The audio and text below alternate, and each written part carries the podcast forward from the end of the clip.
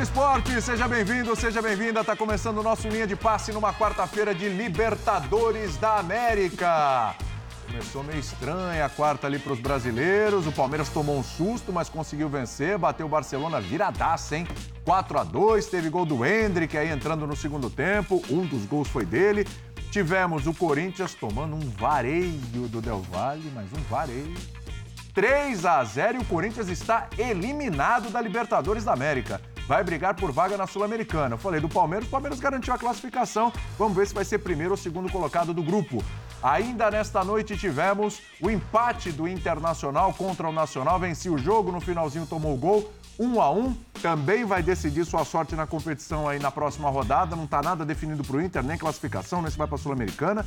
E já já a gente vai falar do Fluminense, que até pouco estava perdendo por 1 a 0 para o River Plate. Tinha pênalti para o River 2 a 0 Saiu o gol do River Plate, então derrota do Fluminense 2 a 0 não está garantido por enquanto também ainda o Fluminense na próxima fase da competição. O River respira, chega ali a sete pontos. A gente vai começar o assunto pelo Palmeiras. Temos aqui o Paulo Calçade, temos aqui o Gustavo Zupac, Vitor Birner, também o Rodrigo Bueno. E a gente vai ouvir agora os personagens dessa vitória do Palmeiras, 4 a 2 classificação garantida, começando pelo Arthur. Vamos lá. O Henrique, falar aí do seu gol. Você entrou, joga nos primeiros lances, já faz, fez o gol, agora tinha até uma meta que o Real Madrid traçou para você. Como é que você está se sentindo nesse time do Palmeiras, é, a chance que você está tendo? Ah, fico muito feliz, trabalhando bastante nos treinos. É, o que não me falta é trabalho. Estava procurando minha oportunidade, né? Graças a Deus surgiu nesse, nesse jogo espetacular. Saímos perdendo por 2 a 0 né? E conseguimos fazer a virada. E agradeço a Deus, né? É, sempre venho conversando com Deus, conversei com Deus ali no, no, no aquecimento e falei que fosse da vontade dele, né? É, eu não vinha entrando, mas eu sempre estava ali, né? Treinando, sempre estava falando com Deus para ele me dar uma oportunidade, né? E o Abel soube bem, soube quando me escalar e graças a Deus pude entrar no jogo e pude fazer um gol. Esse time mostra que tem muita fome, né? Foi buscar uma virada perdendo 2 a 0 Ah, é. Vocês sabem, né? Não, não, não, vou, não vou ficar aqui sendo vocês sabem como é que é, a gente, a gente tem esse poder, a gente é uma família, é, sempre estamos juntos, né? É, podemos fazer uma virada dentro do Allianz Parque, fizemos, fizemos outra virada no Paulista, e essa é uma virada emocionante contra o, contra o Atlético, não sei, mas a gente fez viradas emocionantes aqui, e essa foi mais uma, mas é o poder desse time é a união. Piqueires, falar um pouquinho o que, que o Abel disse para vocês no intervalo, para vocês entrarem de uma forma diferente, na pegada ou na estratégia. Eu vi que você marcou pressão ali no gol da virada, inclusive, roubando a bola. E falar também do seu gol, né? Um golaço ali. Não, ele o que falou foi que temos que pensar que o que já aconteceu, já aconteceu, não podemos virar. Temos que fazer como se fossem dois jogos de 45 minutos no mínimo pedir um empate, mas a gente conseguiu a vitória para comemorar junto a nossa torcida em casa. E o gol, eh, já acho que uns 5 minutos antes tinha, tivesse uma de direita, errei na baliza, mas graças a Deus consegui acertar de esquerda, de canhota, minha, minha melhor perna e foi o gol do empate para logo a virada. Se é o time da virada, o Palmeiras faz jus ao canto da torcida? Ah, eu acho que a gente em casa é forte e temos esse plus da torcida que canta e vibra aos 90 minutos. Daqui a pouco a gente ouve o Arthur, né? Ouvimos o Hendrick, que disse que ele fez um dos gols. O Piquerez também fez um dos gols aí do Palmeiras nessa vitória por 4 a 2 Quem está com a gente também é o Jean Oddi. Eu sei. Jean Oddi acompanhando em loco o jogo do Palmeiras, estava lá no Allianz Parque e viu essa virada do Palmeiras. Ô, Jean, eu falei na redação assim, tem duas coisas certas na vida, Jean. Uma, você vai morrer. A segunda, o Palmeiras não vai perder. É impressionante, Jean Oddi. Tudo bem? Pois é, tudo bom, William? Boa noite para você, boa noite para os companheiros. É, esse time do Palmeiras é um time já acostumado a dar provas de, de força, né? Provas de, de capacidade de sair dos, das situações mais complicadas tal. E mais uma vez a gente viu hoje. Talvez tenha visto hoje isso numa, num, num momento dos mais complicados que o Palmeiras atravessou com o Abel Ferreira, indo para o intervalo, perdendo por 2 a 0 e conseguiu mais uma vez com uma atuação excepcional no segundo tempo é, essa virada, né? Eu acho até que o placar do primeiro tempo foi exagerado para o Barcelona pelo que foi o jogo. Mas assim é o futebol, né? O Palmeiras também não costuma cometer as falhas, os, os erros que cometeu na primeira etapa. Dessa vez os cometeu. É, o Barcelona fez 2 a 0 mas o Palmeiras teve toda a força do mundo para buscar a virada. Eu acho assim, sobre esse time, sobre a postura dos jogadores, aí até deixando um pouco de lado a parte tática, que é muito forte, a parte técnica, que também é muito forte. Mas assim, o torcedor do Palmeiras não sabe se, se o time vai ou não vencer hum, mais um título nessa temporada, se vai ganhar ou não a Libertadores, o Brasileiro ou a Copa do Brasil. Evidentemente é candidato a todos esses títulos, mas o torcedor não sabe é, se o Palmeiras vai vencer ou não. Mas ele dificilmente, acho que muito raramente, mesmo que não vença nenhum dos três títulos, não vai poder reclamar desses jogadores, não vai poder reclamar desse time, não vai poder reclamar do Abel Ferreira, a doação desses caras, o empenho, a dedicação e a capacidade de reverter eh, situações negativas é, é, um negócio que raramente a gente viu no, no futebol e, e assim tem sido já por um bom tempo, né? Sobretudo para os padrões do futebol brasileiro. Verdade. Agora a gente tem o Arthur. Vamos ouvir o Arthur e a gente começa a debater aqui, analisar essa vitória do Palmeiras 4 a 2 sobre o Barcelona. Vamos lá. Arthur, você fez o gol da virada e vocês foram perdendo 2 a 0 pro, pro intervalo, né? Como é que foi esse papo, a, a estratégia para tentar virar o jogo? Falar daí do seu gol, mais um, né? O sétimo pelo Palmeiras e você sente jogando aqui que realmente o Palmeiras é o time da virada, esse canto dá uma força para vocês? Boa noite. É, esse, esse canto não é em vão, né? Acho que se é Palmeiras nunca desistir. Fizemos o primeiro tempo, realmente a gente conversou que foi muito abaixo do esperado, do que é nós, nossa identidade. É, o Abel conversou com a gente para a gente ser nós mesmos, né? Aquele time intenso, aquele time que sempre busca o gol, o cruzamento, enfim. Foi isso que fizemos. É, virada linda, noite mágica aí. Muito importante fazer mais um gol, mas mais importante é sair com três pontos e classificado. Muito bem. Eu ouvi aqui você falar, me deu um bom gancho. Vou começar Não com dá pra você. falar as coisas em off pra você? Cuidado, você falou, me deu um bom gancho. O. Arthur tá falando, eu ouço aqui do meu lado, me deu um bom gancho. Como não começar por alguém que disse, me deu um bom gancho? Levantou a mão, recebe a bola. Vamos lá, passei a bola pra você agora. Boa noite, Vitor Nunca mais faço Tudo isso. bem? Primeiro, boa noite a você, Traíra, boa noite a Zupac. Desenganche. Boa noite ao professor Calçade, que deve voltar aos estádios no domingo. Em breve, em breve. jogo de futebol. E boa noite aos fãs fãs do esporte. Ele falava sobre o primeiro tempo e o que o Abel disse no intervalo. E eu me lembro do que o Abel falou numa das últimas entrevistas sobre a capacidade de mobilizar a equipe. Ou seja, isso está na cabeça, muito vivo. Né? Essa ideia está muito viva na cabeça do treinador sobre como manter esse time no, na sua concentração necessária. Às vezes precisa de mais, às vezes precisa de menos, não dá para estar no limite o tempo inteiro, somos seres humanos.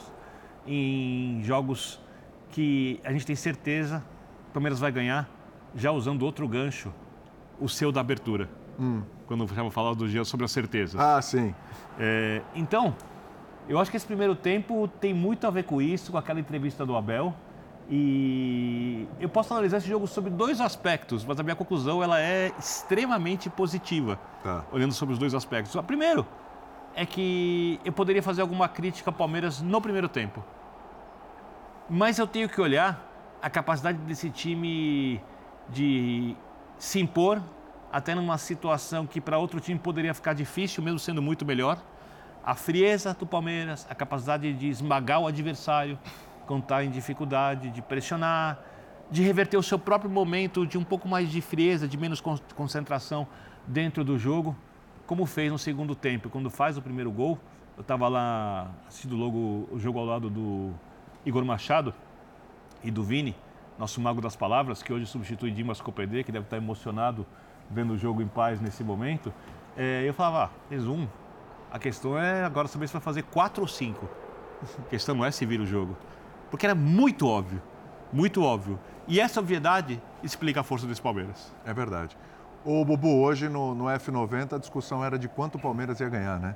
Quando fez 2 a 0 eu falei, isso vai dar pano pra manga, né? Barcelona. Mas logo virou 4 e é isso. Quando fez Podia ter 4, sido cinco ou seis, fiquei com a impressão que poderia ter sido 5 ou 6, Bubu. Boa noite, William, companheiros, fãs de esporte. É, o Palmeiras ampliou para 32 jogos a sua invencibilidade em casa. Isso. Estamos em junho, ainda no começo do mês. No mês que vem fará aniversário a invencibilidade do Palmeiras. A última derrota né, no Allianz foi para o Atlético Paranaense, julho do ano passado. É, Palmeiras tem muitas é, virtudes, bola parada, mais uma vez acaba sendo decisiva. 40% dos gols do Palmeiras no ano, 39% de bola parada. E, e- e o primeiro, que é aquele que inicia a reação, aquele momento, volta logo do intervalo, sai um gol com o primeiro minuto, você não só anima é, todo o Allianz, né, como você começa a colocar uma pressão, uma carga muito grande sobre o adversário. É, eu vou citar o Hendrick, que eu, que eu falei no programa hoje. É, o Hendrick há mais de um mês, mais ou menos, não, não, não- não aparecia, né? não, não, não brilhava. E causava uma certa estranheza em muita gente por que, que o Hendrick não era aproveitado, mesmo nesses jogos em que já estão mais resolvidos, mais fáceis, e ainda com um componente financeiro. O gol de hoje do Hendrick colocou na conta do Palmeiras 2 milhões e meio de euros. Faça aí a, a conversão, você vai ver que não é pouca coisa. A cada cinco gols que 10 ele, milhões. que ele marca com a camisa do Palmeiras, pelo contrato de venda com o Real Madrid, pinga. E, e- e talvez um outro técnico, ah, que não fosse o Abel, ia colocar para atender pedido da diretoria, né? Olha, coloca porque vai dar dinheiro. Ou talvez fosse outra diretoria, pressionaria por isso. E, e até nisso esse segundo tempo mágico do Palmeiras funciona. Né? A, a- a bola parada. O Arthur de novo fazendo gol de cabeça. Qual é a altura? praticamente é gol de bola parada também, né? Porque O, o- o Arthur tem feito gols de cabeça que refletem muito questão de posicionamento, né? Porque não é a especialidade dele. Nem ele contratou o Arthur para ficar fazendo gol de cabeça. Né? É, então, praticamente tudo dá, dá certo para o Palmeiras. Não vou dizer tudo, né? Primeiro tempo teve gol anulado, né? Ali em questão de, Sim. de um lance ajustado. Mas é um, é, um, é um time com uma força mental muito grande. Vou lembrar a final do Paulista, que o São Paulo faz 3x1, fa- abre uma vantagem de dois gols. O Palmeiras precisava fazer quatro em 90 minutos. Nesse jogo, o Palmeiras fez quatro em 45 minutos. Mas Palmeiras fez 4 em 24 minutos. Palmeiras, fe- Palmeiras virou o jogo em 24 minutos. Fez 4 gols em 40 minutos e, fez, e virou o jogo em 24 minutos. Isso, para mim, é o, é o mais impressionante. Porque a gente, é, a gente já viu outros times virarem situações como a de hoje. Mas, geralmente, quando um time perde primeiro tempo por 2 a 0 e consegue uma virada, é uma virada arrancada, uma virada na marra, uma virada dramática. Palmeiras construiu em 24. E é um reloginho, é um reloginho. Quanto que é 46 mais 12, William?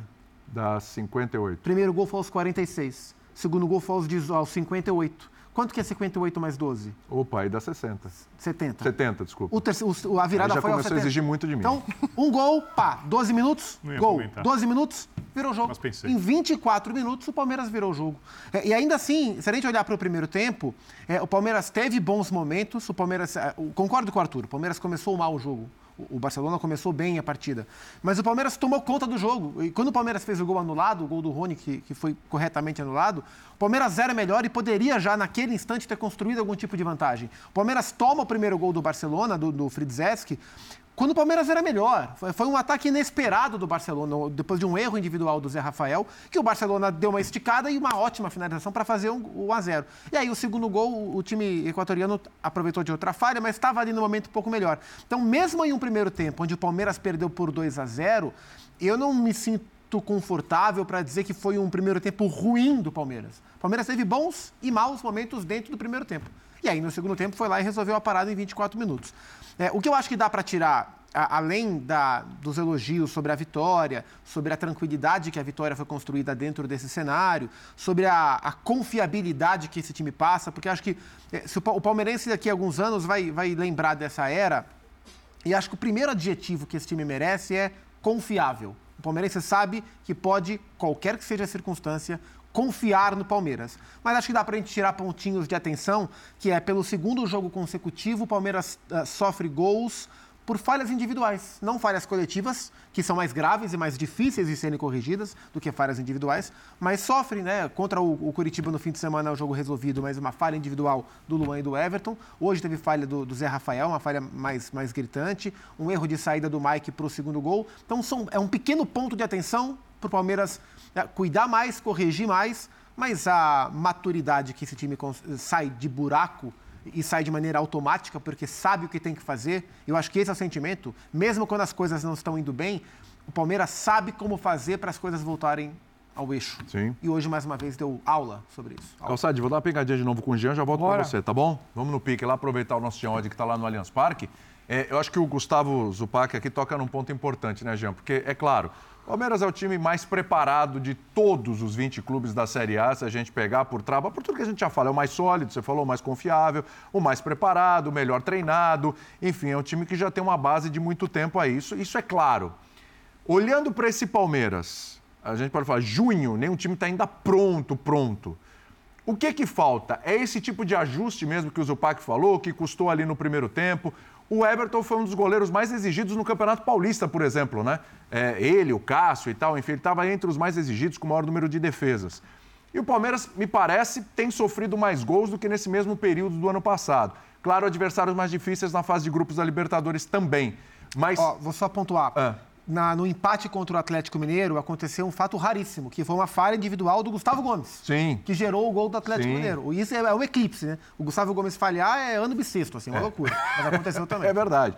Esse, esse é o. Talvez seja o único ponto de atenção que precisa melhorar, precisa recuperar nesse Palmeiras. Ou você vê outros ajustes que podem ser feitos? Porque o Palmeiras está tranquilo, está passando muito bem por cima dos adversários.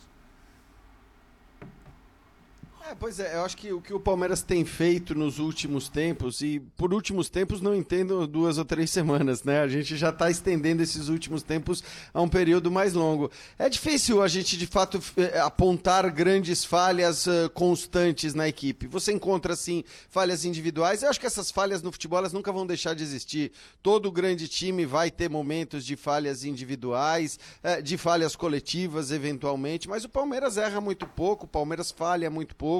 Eh, não é um time perfeito, eu acho que nenhum time é time perfeito, não existe muito isso, mas de fato atingiu um nível de grande confiabilidade.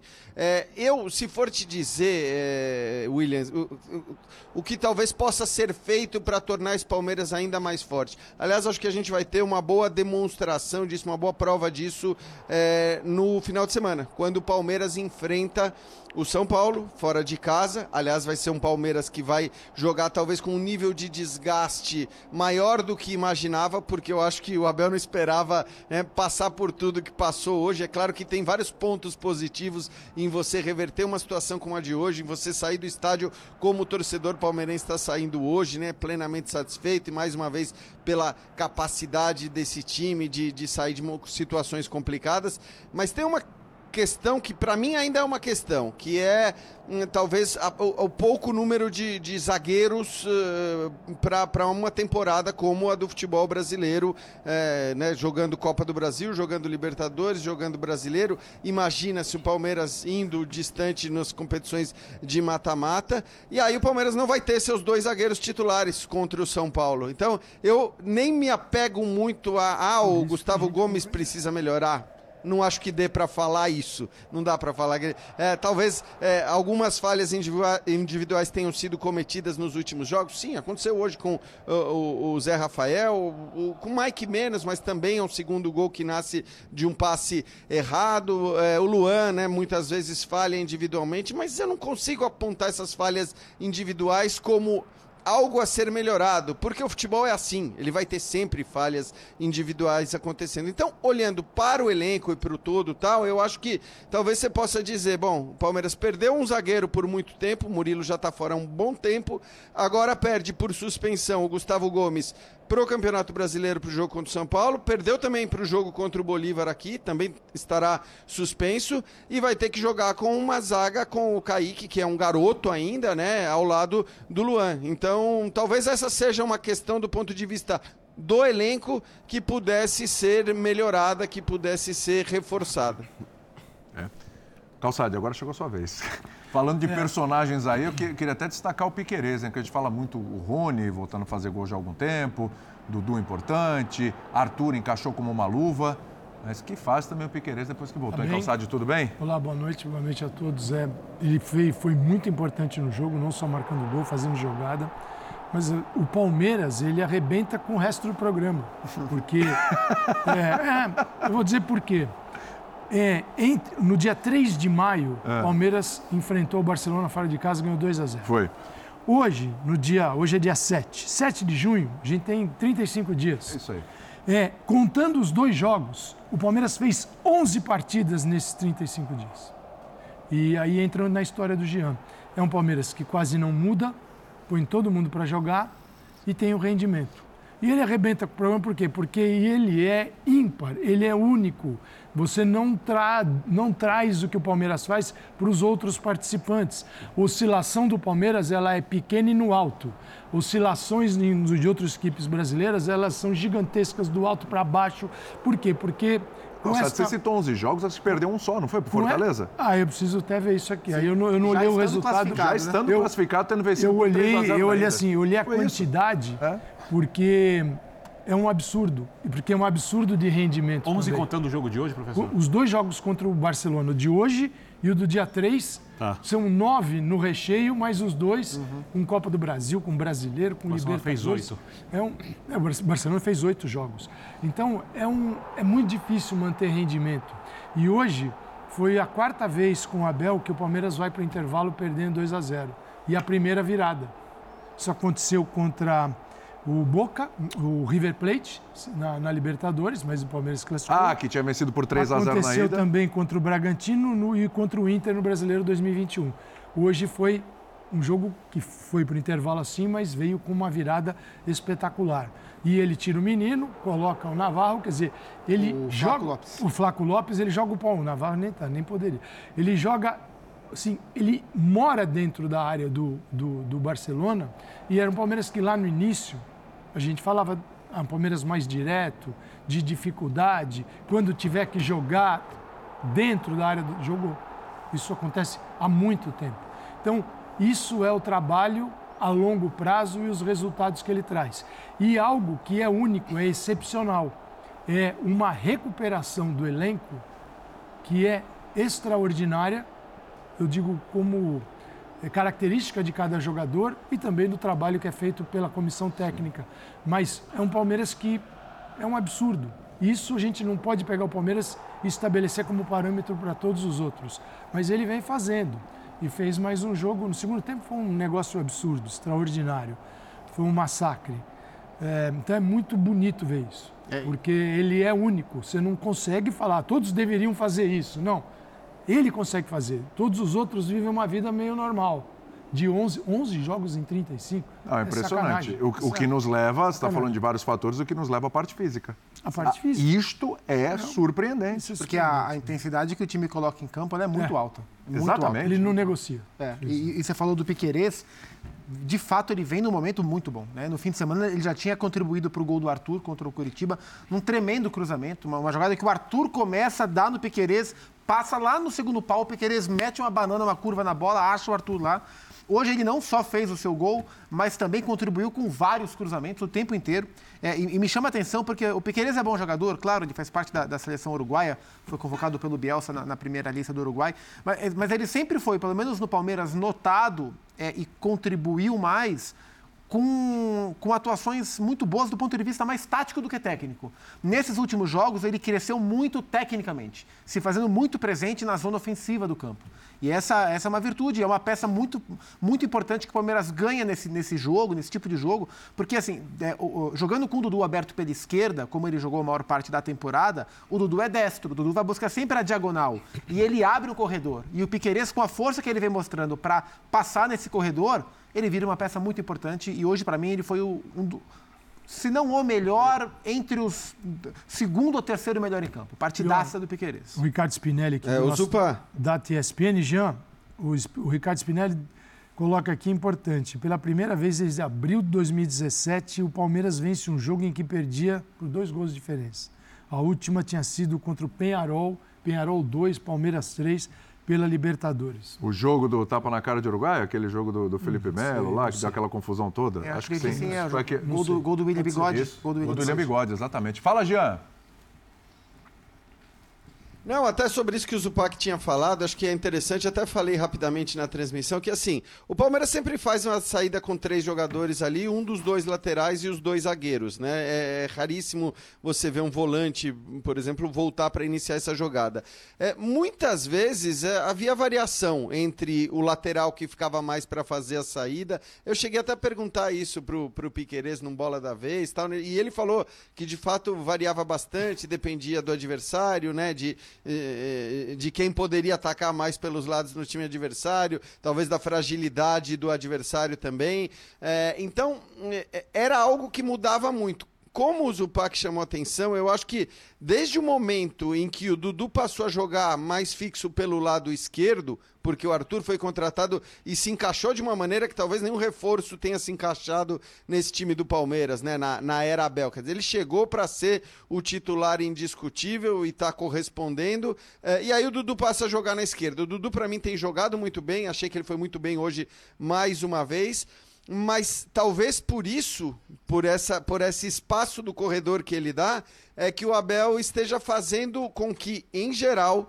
o Mike fique mais ali para a saída com os dois zagueiros e o Piquerez se mande para frente, né? Eu acho que no começo da trajetória do Piquerez no Palmeiras, a gente nem via ele como um cara de, de chegada tão forte ali à frente, né? Ele não, ele não aparecia tão bem ofensivamente. Muito torcedor, eu me lembro, preferia o Vinha. É, hoje o Piquerez está em altíssimo nível e tem formado uma dupla muito forte com o Dudu ali pelo lado esquerdo do campo no ataque. É, eu acho, Jean, que o maior mérito do Abel foi ter transformado o Piquerez no grande marcador que ele virou, porque no Penharol ele tinha muito apoio. O time do Penharol era um time que jogava muito com a bola no tempo do Piquerez quando ele foi contratado. E só como curiosidade, hoje os dois jogadores do Palmeiras que mais pegaram na bola foram os laterais. Sim. O Mike tocou 68 vezes na bola, o Piquerez 69, o Luan tocou 64. Foram os jogadores do Palmeiras que mais tocaram na bola, porque eles participam tanto do início da jogada quanto da chegada à frente. Né? O Piquerez, eu concordo com o Gé, hoje aparecendo muito mais, e aí eu acho que tem um pouco a ver, porque articula melhor com o Dudu daquele lado. O Arthur funciona na construção, mas o Arthur tem mais chegada na área que o Dudu. O Arthur chega um pouco melhor, ou tem chegado um pouco melhor que o Dudu na área. O Dudu é um jogador que chega bem na área também, mas tem um jogador com muita técnica. O Arthur tem muita técnica, o Dudu tem mais Sim. técnica. Então eu entendo que essa construção com o Dudu acaba sendo um pouco mais facilitada do que a associação Mike e Arthur do outro lado. E também porque a bola vai acabar passando bastante pelo Veiga, o Veiga em campo, o Palmeiras e, é outro. E a né? jogada forte tem sido ajuda, é, né? e a jogada forte tem sido justamente essa combinação, porque o Palmeiras, é, o, o, o, tipo de jogada que, que muito me agrada no Palmeiras são as inversões, né? Então, e, e o Arthur é um cara de, de muita de, definição, de muita finalização.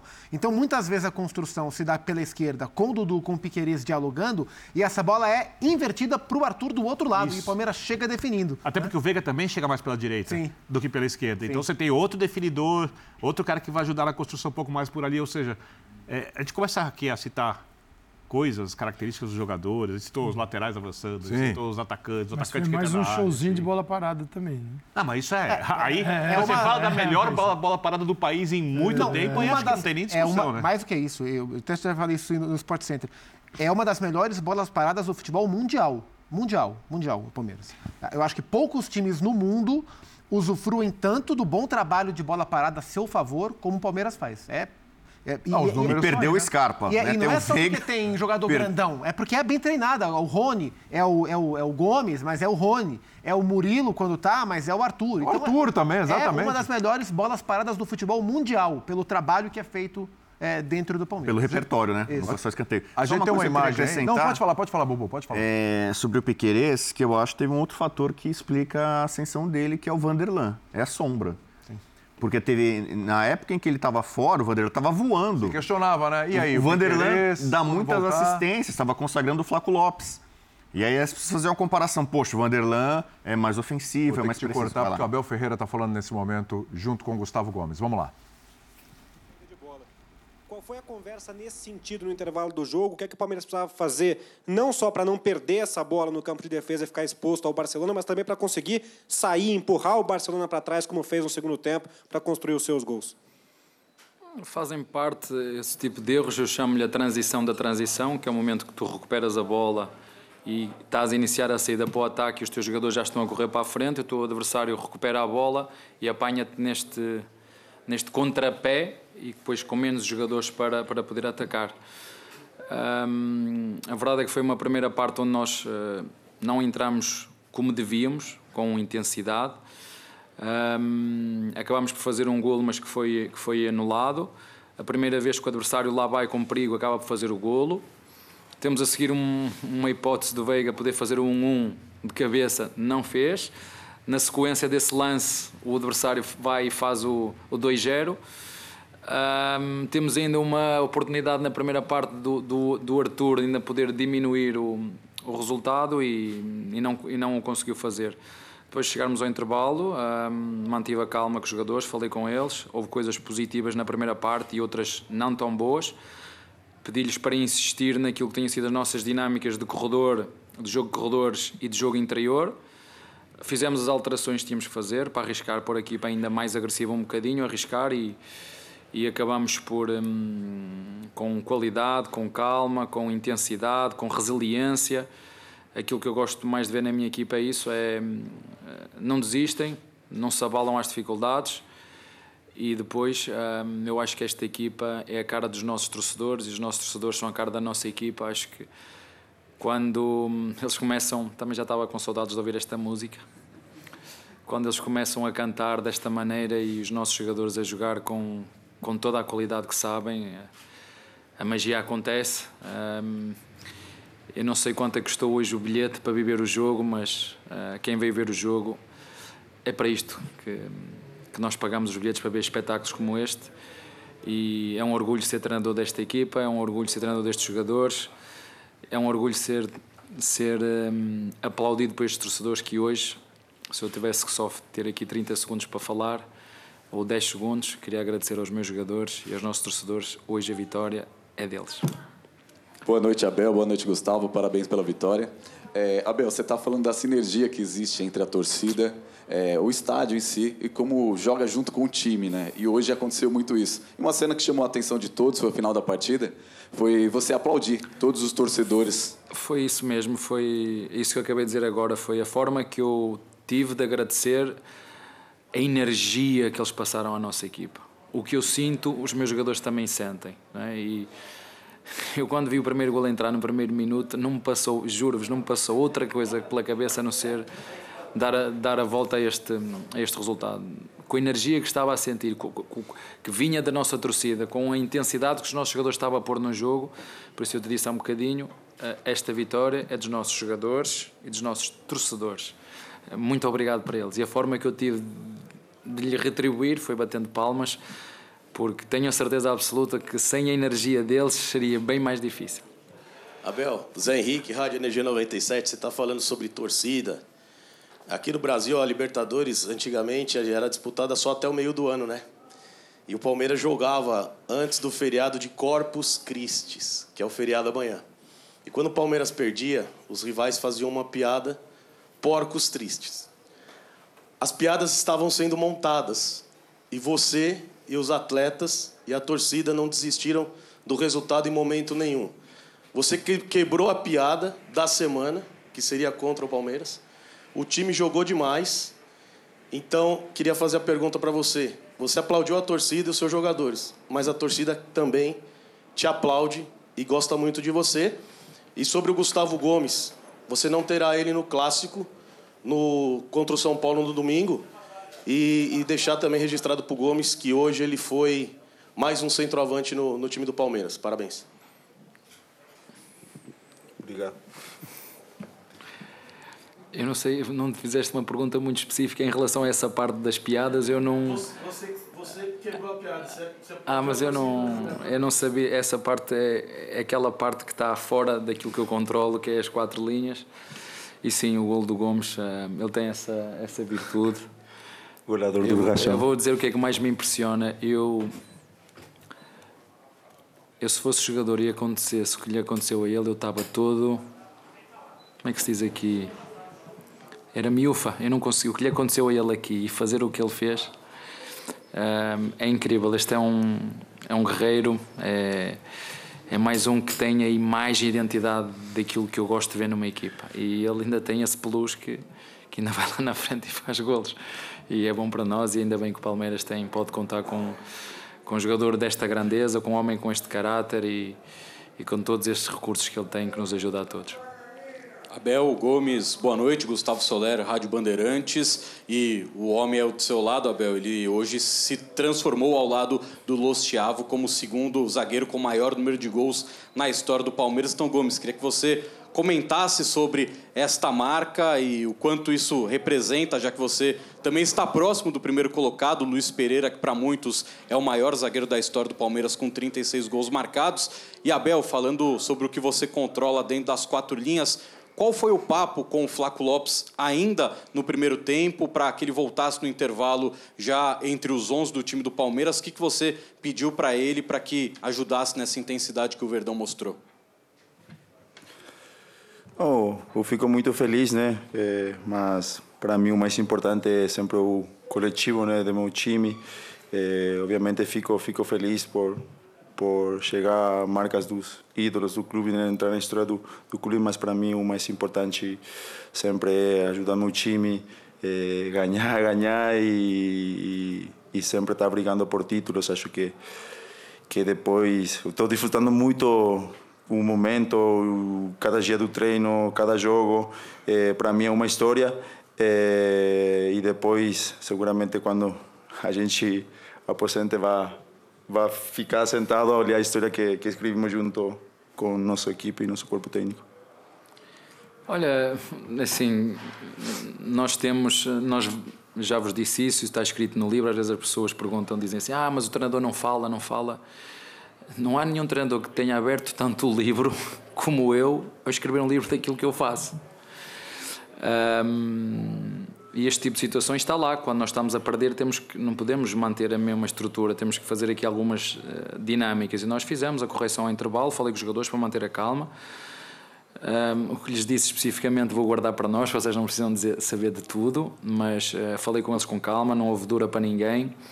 Eles têm meu respeito, têm meu crédito, eu sei o quanto eles se esforçam, sei que vinham com dois dias de, de recuperação e, e às vezes. Uh, a clarividência não é a maior, portanto não adiantava estar a, a massacrá-los mais, só pedir calma e fazer esses ajustes. O Lopes entrou, ele sabia que tinha uma função de igualar a pressão na frente, 4 para 4, com o Dudu, Rony Lopes e o, e o Arthur, e com e uma, isso sem bola, e quando a bola passasse por cima dele, ele ser o terceiro médio. E com bola, ser o jogador que chegava por trás do, do Rony, ali na zona de penalti, para termos quatro jogadores de chegada. O nosso 9, que era o Rony, para entrar na zona do golo, com o Lopes a chegar na zona de penalti e o Arthur e o Dudu chegarem por dentro e aproveitar situações de cruzamentos e remate exterior e com a intensidade que nós metemos no jogo. Foi pena das jogadas mais bonitas que nós tivemos no jogo. Saída de trás, uma, uma parede frontal, a bola entrou no Dudu, veio para dentro, deixou de calcanhar no, no, Piqueires, no que depois cruzou rasteira e a bola acho que passou no meio da, da, da perna do Acho que foi uma jogada extraordinária. Uh, mas acima de tudo o que fica aqui hoje e o que eu gosto desta equipa é a persistência, a resiliência e a intensidade. Isto é o que eu mais gosto da nossa equipa. Eu revejo-me nos valores e nos princípios da nossa equipa e é um orgulho ser treinador desta, desta equipa e ser apoiado por estes torcedores. Abel, boa noite, parabéns pela vitória. É, você disse há pouco que a magia acontece, né? Citando a volta do intervalo e os torcedores com o grito de que o Palmeiras é o time da virada, é o time do amor. Claro que para o torcedor o Palmeiras não é um time mágico só em momentos assim, né? De, de remontadas, de reviravoltas. Mas situações como a da noite de hoje, de sair com 2 a 0 conquistar uma virada, uma classificação antecipada, tornam esse time do Palmeiras mais mágico e hoje o Palmeiras é o time mais mágico do Brasil? Obrigado. A nossa é a magia do trabalho, é a magia do acreditar, é a magia da resiliência, é a magia do esforço, é a magia do, do, do jogo coletivo, uh, onde joga quem jogar, seja onde for, seja contra quem for, jogar para vencer e vamos perder. É isso que eu, às, é, para, às vezes o que nós estamos a fazer parece fácil. Mas vocês olharem para a história do futebol brasileiro, veem o quanto difícil é uma equipa manter tanto tempo em visibilidade. Vocês sabem disso. Parece fácil. Mas é que eu vos digo, estes jogadores têm um caráter, têm um, a forma como trabalham, a forma como se dedicam, a forma como fazem renúncias.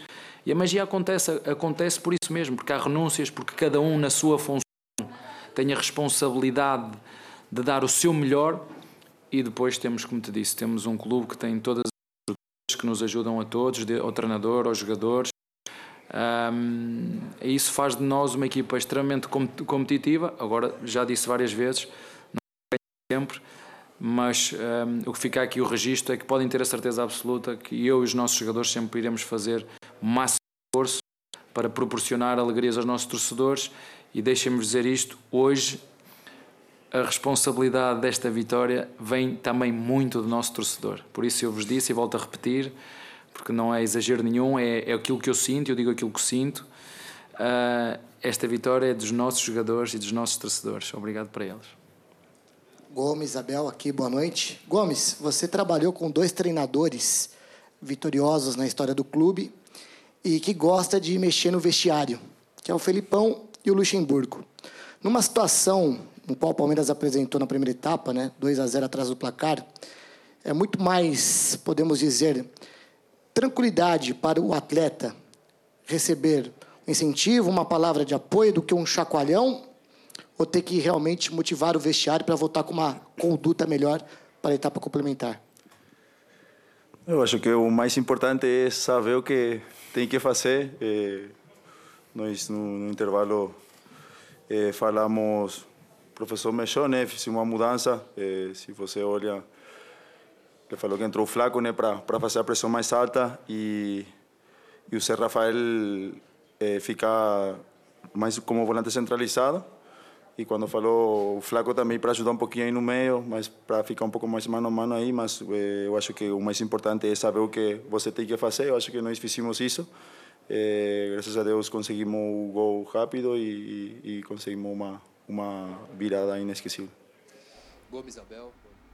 Muito bem. Fim da coletiva ali do Abel e do Gustavo Gomes. Vamos liberar o Geode também, Vamos. né? Porque essa hora começa a esfriar, essa, noite é, tá um friozinho. Uma, pega uma friagem, é um perigo. Pega uma friagem, a gente vai perder o Geode para outros programas. Então tá vamos liberar o Jean. Ainda. Como é que é? Tá com jet lag. Tá com jet lag ainda. Aí ele vive o ano todo. É verdade. Jean, vou te liberar com uma perguntinha que estava na tela aqui, que eu achei bem interessante, que a gente estava discutindo aqui, né? As coisas que chamam a atenção tá. no Palmeiras. O que você destacaria? É a parte mental? É a parte física? É a parte tática? Ou é a parte técnica, a individualidade ali de cada jogador? O que, que te chama mais atenção? Cara, é engraçado, né? Porque é óbvio que essa pergunta ela é impossível de ser respondida apontando só uma dessas qualidades nesse time. Porque qualquer uma que a gente escolha vai estar correta. Eu acho que todas estão corretas, porque o time tem todas as qualidades, mas é impressionante e acho que vale muito para as pessoas uh, usarem o que é esse time do Palmeiras para também entender o que a gente fala quando a gente fala sobre avaliação de elenco. Porque o que esse time joga, isso não, não, sou eu que estou falando, tá? O próprio Veiga nos falou isso na entrevista Bola da Vez. O time de futebol não é feito só de qualidade técnica. Eu tinha perguntado para ele a respeito da, da, da, comparação né, com o elenco do Flamengo, visto por muita gente como um elenco mais forte tecnicamente, com jogadores melhores, e ele respondeu justamente trazendo os outros aspectos e dizendo: Times de futebol não são feitos de qualidade de jogadores apenas. E acho que o Palmeiras é a prova disso. O Palmeiras tem qualidade nesses quatro pontos que você citou. É óbvio que a, a questão mental ela impressiona demais pelo número de vezes que o Palmeiras conseguiu sair de situações complicadas a questão física, ela tá escancarada, né? A qualidade do trabalho físico do Palmeiras pelo fato de que o Abel mexe tão pouco no time, no time titular, pelo menos. Depois ele mexe muito durante as partidas, quando pode. Não foi o caso hoje. Hoje ele mexeu quando faltavam menos de 10 minutos para o final da partida. Então, é só um time muito bem trabalhado do ponto de vista físico é, para sustentar, para suportar essa quantidade de minutos e de jogos que os titulares têm. É, e o resto resto todo, eu acho que assim, né, tanto a parte tática que, que mudou é, a evolução da parte tática do Palmeiras também é algo indiscutível, né? Naquele primeiro ano todo mundo falava, ah, o Palmeiras do Abel só contra-ataca, é o Veiga e o Rony, porque eram esses dois que ficavam mais soltos ali, o Veiga acionando o Rony, o Rony fazendo os gols, e de fato o Palmeiras jogava muitas vezes assim naquele primeiro ano do Abel. Olha que é o Palmeiras hoje. Olha o volume de jogo dessa equipe. Quer dizer, houve uma evolução. E houve uma evolução porque esse cara está quase três anos no Palmeiras. Então eu acho que é o Calçade que estava falando, né? O Palmeiras, de fato, ele não é, é, é padrão para o que a gente vê no Brasil, mas ele deveria sim servir de modelo para muito dirigente do futebol brasileiro. E, de novo, independentemente do time conquistar ou não a Copa do Brasil, a Libertadores ou o Campeonato Brasileiro, o trabalho no Palmeiras é um trabalho muito bem feito. Jean, vai descansar porque daqui a pouquinho, por volta das 11 da noite, né? É. Queremos você aqui de novo, que tem mais linha de passe nessa quinta-feira. Abraço, viu, meu querido? Valeu, abraços, amigos. Boa. A gente tem um lance para fechar o assunto Palmeiras, que a gente vai falar do Fluminense, que perdeu para o River Plate por 2 a 0 e o Corinthians, que tomou a traulitada do Del Valle. Olha o lance que a gente está falando de intensidade, de inversão de jogo, passando pelos pés do Dudu. Esse é o segundo gol do Palmeiras, meus amigos. Olha só a presença na área, o Piquerez avançando, e o Piquerez é que vai fazer e, esse gol. E né? aí você vê a, a, inversão, né? Porque Exatamente. A, a, gente falou muitas vezes do Dudu fechando por dentro e abrindo o corredor para o Piquerez, aí é o Dudu atacando mais o corredor e é o Piquerez fechando por dentro e eles trocam muito bem. Só um detalhe sobre os gols de cabeça, Matheus Carreira da TSPN mandou aqui. É. A gente na temporada continua a liderança do Rony, tem 1,66m. Impressionante, né? Fez seis gols de cabeça o Arthur e o Gomes que marcaram hoje, o quarto gol do Arthur, vê desde quando ele chegou no Palmeiras, ou seja, o número é muito alto para o tempo que ele está no clube. É muito, muito alto pelo número de jogos que ele tem também. E ele só tem 1,68, marcou quatro gols. Depois veio o Gomes com dois, o Gomes mais alto, 1,85m. O Murilo tem 1,88m, marcou duas vezes. E o Gabriel Menino também tem dois gols de cabeça, tem 1,80m. Num outro time, ele teria muita dificuldade de fazer gol de cabeça. É isso. Sim. Porque aí eu, a bola chega para o Rony atacando espaço, para o zagueiro na disputa, sabe onde cada um ir, na sua característica. Ele né? sabe onde ir e quem levanta, passa, cruza, sabe onde colocar. Por isso então, que o que um... faz a diferença no Palmeiras é a é. parte tática. Uma combinação. Todo o resto, todo o resto gira em torno da parte tática, da parte quando, coletiva do Palmeiras. Quando inclusive cita, mental. Quando o Bubu citava o Scarpa, que bate muito bem na bola, bate bem na bola em qualquer lugar do mundo, mas bater bem na bola se o time não estiver bem preparado, não exato, chama atenção exato. porque não resolve as coisas. Tudo é a bola parada, bola parada. E aí, de partida do Palmeiras como é o Palmeiras foi bom para o Scarpa. Um bom e, arco com uma flecha ruim, uma é. flecha maravilhosa com um arco que não funciona. Coisa não acontece. Mas, mas tem uma coisa, né? É, o time do Palmeiras cruza muito. E isso normalmente a gente critica no, numa equipe de futebol, né? Tem um, um limite, uma barreira que a gente coloca normalmente, né, de 30 cruzamentos. Se um time passa de 30 cruzamentos, é, é, uma falta de repertório. É um time que não consegue produzir, criar, não tem muita imaginação e joga a bola simplesmente para a área adversária. O Palmeiras faz cruzamentos, bastante de bola parada e com bola rolando, mas com uma eficiência absurda. E com é repertório. Recurso, é, é recurso, é treinamento. E além disso tem o repertório. É, exatamente. mas é a diferença entre por que eu cruzo, para quem eu cruzo e eu cruzo para ver o que acontece. É. Sim, aqueles que cruzam para ver o que acontece por exemplo, Palmeiras nesse gol que a gente mostrou o último tinha cinco jogadores na área e ainda fora dela. Se tem rebote, ele tem finalização. Então ele coloca muita gente dentro da área e não é aleatório. Você vê, o Hendrick fez como gol. Uma jogada que sobrou de primeira. Sim. Piquerez, de primeira. Duas bolas paradas. Quer dizer, o, o repertório é imenso. Arthur, cruzamento. Arthur. Também. E ele, eles, o Palmeiras sabe o que está fazendo. Então, assim, o Palmeiras pode cruzar 200 bolas, porque elas vão ser com objetivo. Sim. E você vai ver um time que se livrando da bola. E aí que é o jogo, que é o jogo diferente. Você fica em casa ali tomando a cerveja, não prestando muita atenção, é tudo bola na área, é tudo a mesma bola, mas não é. É só uma coisa rapidinho, isso muito rápido. Uma coisa que sempre me chama atenção no futebol para qualquer jogador ou qualquer equipe, aquele jogador que faz sempre o mesmo drible, o drible parecido e não conseguem marcá-lo. Todo mundo sabe as jogadas do Palmeiras aéreas, quais são, quais elas podem chegar, e não consegue marcar. Não tem jeito. É fantástico. Vamos virar a chavinha agora para o Fluminense. O Fluminense fez uma primeira fase de grupos, é, os jogos de ida, muito bem. Só que depois da derrota para o Strongest, agora veio a derrota para o River Plate. É assim.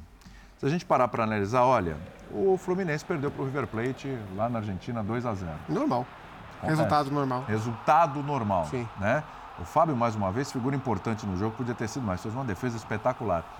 O problema é o mês de maio, mais ou menos metade de maio até aqui do Fluminense. Por isso que eu fiz a ressalva do Palmeiras que estraga o resto do programa. Porque você Exatamente. não pode transferir o Palmeiras para o Fluminense. Não tem como, não tem como. tem é um como. Fluminense extremamente desfalcado. A gente já está cansado de falar aqui de Alexander, Marcelo. ah, de Marcelo, de Keno, Keno. né? Você, você acabou de, sim, por exemplo, eliminar o lado esquerdo. E eu acho que aí Completamente. explica muito do Fluminense, que é o global da- do jogo.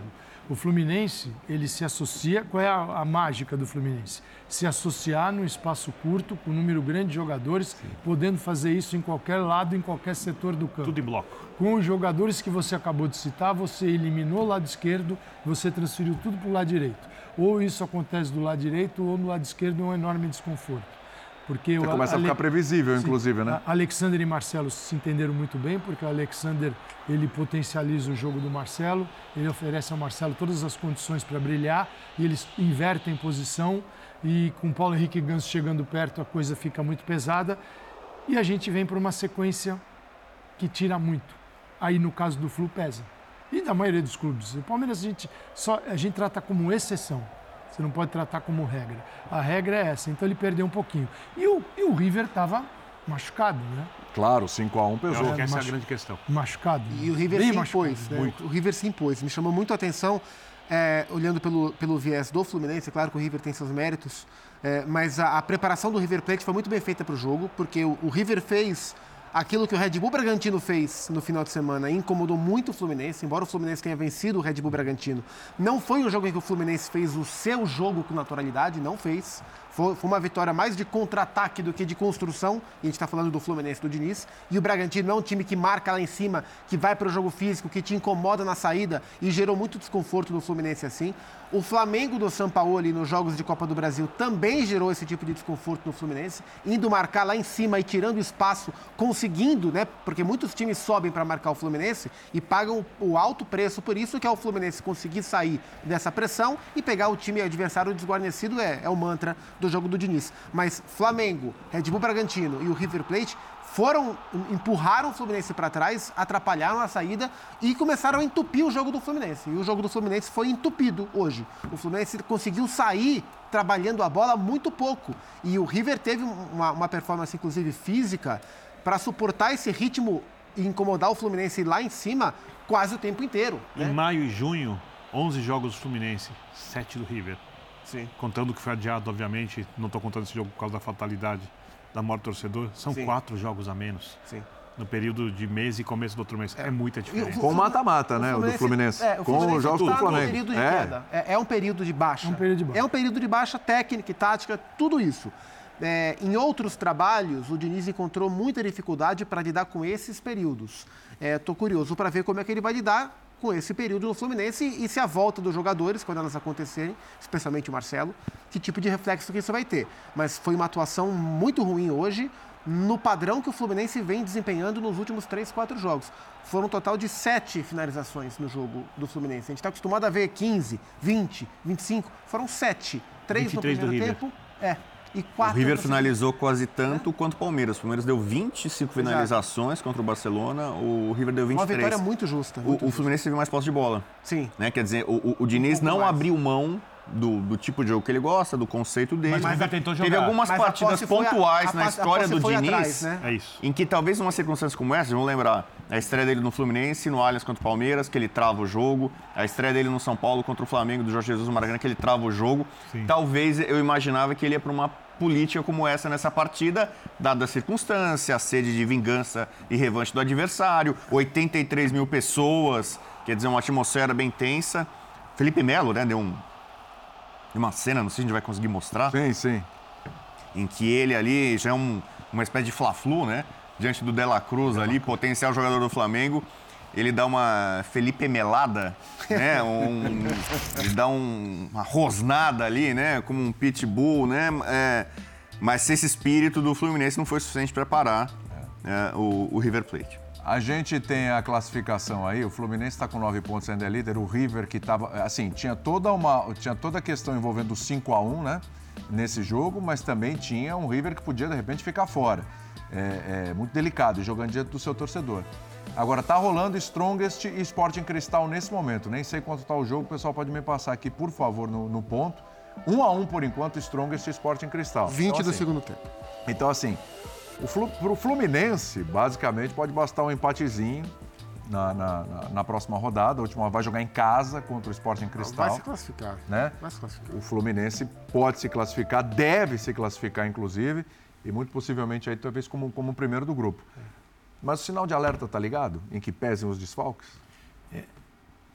Eu não tenho. que- Eu, eu, eu posso fazer escolhas quando você me faz a pergunta. Vai lá. Eu posso pensar, ah, o Fluminense tem que jogar sempre como jogou contra o River, ou no seu melhor momento, como É fez contra o difícil, Flamengo. você não vai jogar estadual. todo o jogo daquele jeito. Aí eu tenho que olhar o elenco. É. Tenho que olhar o calendário. Mesmo completinho, ia ser difícil manter aquele nível todo jogo. E é boa parte dos jogadores que mais se destacaram naquelas partidas, você está, por exemplo, o Ganso e Cano, são, principalmente o Cano, são bem veteranos. O Ganso, um jogador com algumas questões físicas, e o Cano é um veterano mesmo. Só É um que os dois é que, é que os dois é que criam esse que aquilo que você pode chamar de Fluminense do Diniz hoje Tem tá muito a ver com eles. Tem muito a ver com E eles. com o Arias, né? E com o Arias também. Com o Arias. Que caiu de Tá produção bastante. É, Que tá e- embaixo. Então, aí eu falo assim, é justo eu esperar aquele futebol do Fluminense na temporada ou é normal uma oscilação? Eu acho que a fase ela é completamente normal. Mas não é aquilo e também não é isso que a gente está vendo É exatamente o que eu penso. Aí você chegou no ponto. Alguns momentos será aquilo, quando o time estiver melhor fisicamente. Eu acho que aí o Diniz vai ser testado, todo o departamento de futebol. Foram 11 jogos, né? 11 jogos. 11 jogos. De maio até hoje. Desde o dia 2 de maio É, até é hoje. mesmo, esse mesmo período de que a gente tá Do de Palmeiras. Libertadores, Isso. 11 partidas, cara. Assim, eu não vejo um cartola reclamando Esquece, disso. Esquece, cara, esquece. É, mas, na hora de mandar treinador embora, eles mandam com gosto. Não reclamo disso. Mas não- 11 Fala um jogos pouco de gramado, mas tudo bem. Pulando a parte dos cartolas, eu acho que dentro do que é possível, e tudo aqui, apesar de que não deveria ser assim, sempre se reclama ou é com o treinador, ou é com o jogador, não se olha quando tem problemas de gestão e esse tipo de coisa, mas nesse caso, o Fluminense tem os dias para se recuperar, vários clubes terão, na paralisação da data FIFA. Aproveitar esse esses dias é a coisa mais assim, é, é- é um teste para todos os técnicos, principalmente depois desse calendário, todos os departamentos de futebol, porque eu tenho uma certa dúvida de quanto a ciência, até o cientista mais bem preparado, consegue, do ponto que ela se desenvolveu, e muito no futebol dos últimos, desse século, há muito, muito. É um outro jogo, se comparado ao jogo dos anos 90. É, entender quanto ela precisa descansar o jogador. É, Eu não Que tipo de criaria muitas expectativas nesses 10 dias. então, eu estou criando. Sabe dos, dos jogos, dos Os times voltarem melhores. três ou quatro, Melhor. com essa sequência, os primeiros três ou quatro tem que ser de folga. Pronto, sejam, de folga. Isso aí você vai ter cinco dias para treinar antes de ele não vai ter- ele não cinco vai ter o dias Arias, e a né? Véspera Arias de tá- um Mas jogo. dá um tá fôlego é melhor do que nada, hein, Não, Calça? Que do jeito não, que tá, é bom re- dar uma, Para respirar. pra dar uma respirada. É, ao invés de internar todo mundo. Isso, você exatamente. recupera. Eu não estou É falando isso. só do Mas físico, tá? eu estou falando é da que- capacidade de esvaziar a cabeça. É que eu já estou pensando, exato. É, dentro da ciência do treinamento, é recuperar é tão importante quanto treinar. Eles estão no mesmo patamar, não, não se diferencia. O problema é que eu estou vendo pós, daqui, quando terminar esses 10 dias. A cobrança vai ser como se fossem três meses. Ah, essa... aí você vai ver, pô, é, é quatro dias para respirar, cinco de treino. Cara, a gente vai falar disso. É que o futebol brasileiro chegou numa loucura tão, dias de treino tão aqui grande. é um luxo Não, mas a gente, a gente chegou num é muito, nível mas- tão maluco que a hora que você pega e programa esses cinco dias, você começa depois de alguns dias de folga, você começa, tá bom, com uma boa intensidade, vai se aproximando do jogo, você cai, você vai treinar dois, três dias com uma intensidade boa, e aí eu vou reclamar uma revolução no futebol de cada equipe. Quer dizer, é uma loucura. Porque a cobrança vai ser essa. Sim. O pós vai ser assim. O pós vai limar treinador, porque nessa semana você não revolucionou Não o jogo. apresentou nada, do- nada novo. Nada É novo. as pessoas cobram. Apresentou É, nada novo. Eu vi tudo que é programa. É, uma, uma, van- uma vantagem que o Fluminense Fala vai ter no, no curto prazo para se recuperar é a consequência do fracasso da Copa do Brasil, né? Então você ganha datas, né? São jogos a menos É. que o Fluminense vai fazer em comparação a outros e vai poder aproveitar essas datas para treinar um pouco mais. Que você comemora o fracasso. É isso, é isso. 5 e 12 de julho, por exemplo, Exato, o Fluminense vai estar Fracasso descansando. aqui pode ser útil, sim. Diniz falou, vamos nessa. Você passou a análise da partida análise de sete jogos e que tiveram cinco derrotas? Já passou, nós já ganhamos domingo. Jogamos no fim de semana. Análise do jogo. Jogo difícil. O River soube pressionar bem a gente. A gente teve as nossas chances. Sabia que o jogo ia ser difícil. Que podia ter tido um pouco mais de contundência no jogo. Depois que a gente tomou o gol, a gente foi melhor na partida até o final do jogo. Tivemos nossas chances para fazer. Tivemos lances duvidosos de pênalti. Então, assim, a gente sabia que o jogo ia ser duro. E a equipe lutou. Acho que a gente podia ter tido um pouco mais de controle, mas assim, o River soube marcar, soube pressionar alto, soube dificultar. Eles, era o jogo para eles que eles não tinham outro resultado, se desempatou hoje praticamente estavam eliminados. Mas a equipe, principalmente no segundo tempo, depois que tomou o gol, a equipe teve uma postura dominante, de protagonismo, que eu acho que a gente devia podia ter jogado mais assim durante a partida toda. Em relação aos atos de racismo, lamentável, não foi só aqui dentro do estádio, nas ruas também de Buenos Aires. E a Comembol, que gosta de fazer controle de tantas as coisas, é uma coisa que tem que tomar atitude em relação a isso. Não pode acontecer. Não pode acontecer. É uma coisa acontece com muita gente aqui. Não é um ou outro. São muitos. São muitos. A gente está vivendo num mundo que a gente é tudo irmão. A gente é tudo irmão. Ou só serve quem tem linhagem europeia?